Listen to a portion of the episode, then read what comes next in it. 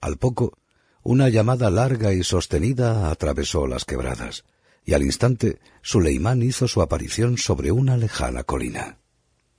Gazel se despojó del turbante. Lo lanzó al aire y permitió que cayera al suelo sin hacer la menor intención de recogerlo, lo cual constituía una clara indicación de que deseaba que se reuniesen a mitad de camino. Media hora después, tomaban el té sentados el uno frente al otro, como si la más absoluta paz reinara en cientos de kilómetros a la redonda. Hay algo que no entiendo, puntualizó un desconcertado Suleimán cuando hubieron concluido de cambiar impresiones sobre los acontecimientos del día. ¿Por qué razón han asesinado a ese muchacho? Tampoco yo me lo explico, se vio obligado a responder su hermano. Admito que pudieran dispararle por error en la oscuridad, pero no me cabe en la cabeza que lo ejecutaran de ese modo a plena luz del día. Eh, ¿Crees que podía estar gravemente herido? No daba esa impresión. Hablaba con naturalidad cuando de pronto el que parece el jefe le desterrajó un tiro en la nuca.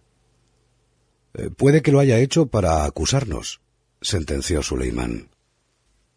Lo he pensado, pero no es eso lo que ahora me preocupa, le hizo notar Gazel. Me preocupa que esa ejecución es una prueba de que vienen dispuestos a acabar con todo y por las malas. ¿Qué se puede esperar de alguien que remata a sangre fría a un herido? No creo que tengamos nada que esperar, musitó en un tono apenas perceptible el menor de los allá que yo recuerde, siempre nos hemos tenido que valer por nosotros mismos, y ese parece seguir siendo nuestro destino. Una vez más, se trata de ellos o nosotros. Nunca quise llegar a estos extremos, pero me temo que no nos dejan demasiadas opciones. Gacel hizo un gesto a su hermano para que le siguiera hasta un pequeño altozano desde el que se dominaba la rojiza llanura arenosa apoyó el rifle de mira telescópica en un saliente, enfocó con sumo cuidado y por último señaló hacia el sudeste. ¿Qué ves en la ladera de aquella duna? inquirió. El otro tardó en replicar, puesto que resultaba evidente que no estaba acostumbrado a mirar a través de una lente, por lo que se veía obligado a guiñar cómicamente los ojos una y otra vez. Pero al cabo de un rato alzó el rostro para señalar no demasiado seguro de sí mismo. Parece un barril. Eso es lo que yo creo, admitió su hermano. Un barril unido a un paracaídas. ¿Agua? El beduino asintió convencido al tiempo que puntualizaba. Probablemente contiene una buena parte de sus reservas de agua. ¿Y qué hace ahí? Está claro que lo lanzaron sobre las dunas con el fin de evitar que se rompiera al golpear contra las rocas, y que de momento lo han dejado donde cayó porque aún no lo han necesitado. Aunque aún no lo hayan necesitado, nadie es tan estúpido como para abandonar tanta agua en mitad del desierto. ¿Y quién podría quitársela? quiso saber su hermano.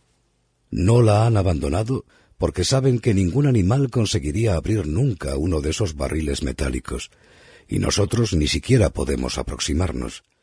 Tal vez incluso hayan pensado que ese es el lugar más seguro para guardarlo, en mitad de una duna y a la vista de todos. Una tentación demasiado grande. O quizá una trampa. Si se nos ocurriera la estúpida idea de intentar acercarnos aprovechando la oscuridad, nos volarían la cabeza, puesto que pueden vernos de noche. Por fortuna no saben que lo sabemos. Eso es algo que tendremos que agradecer a Nené Dupré. Y tampoco saben que tú puedes verles.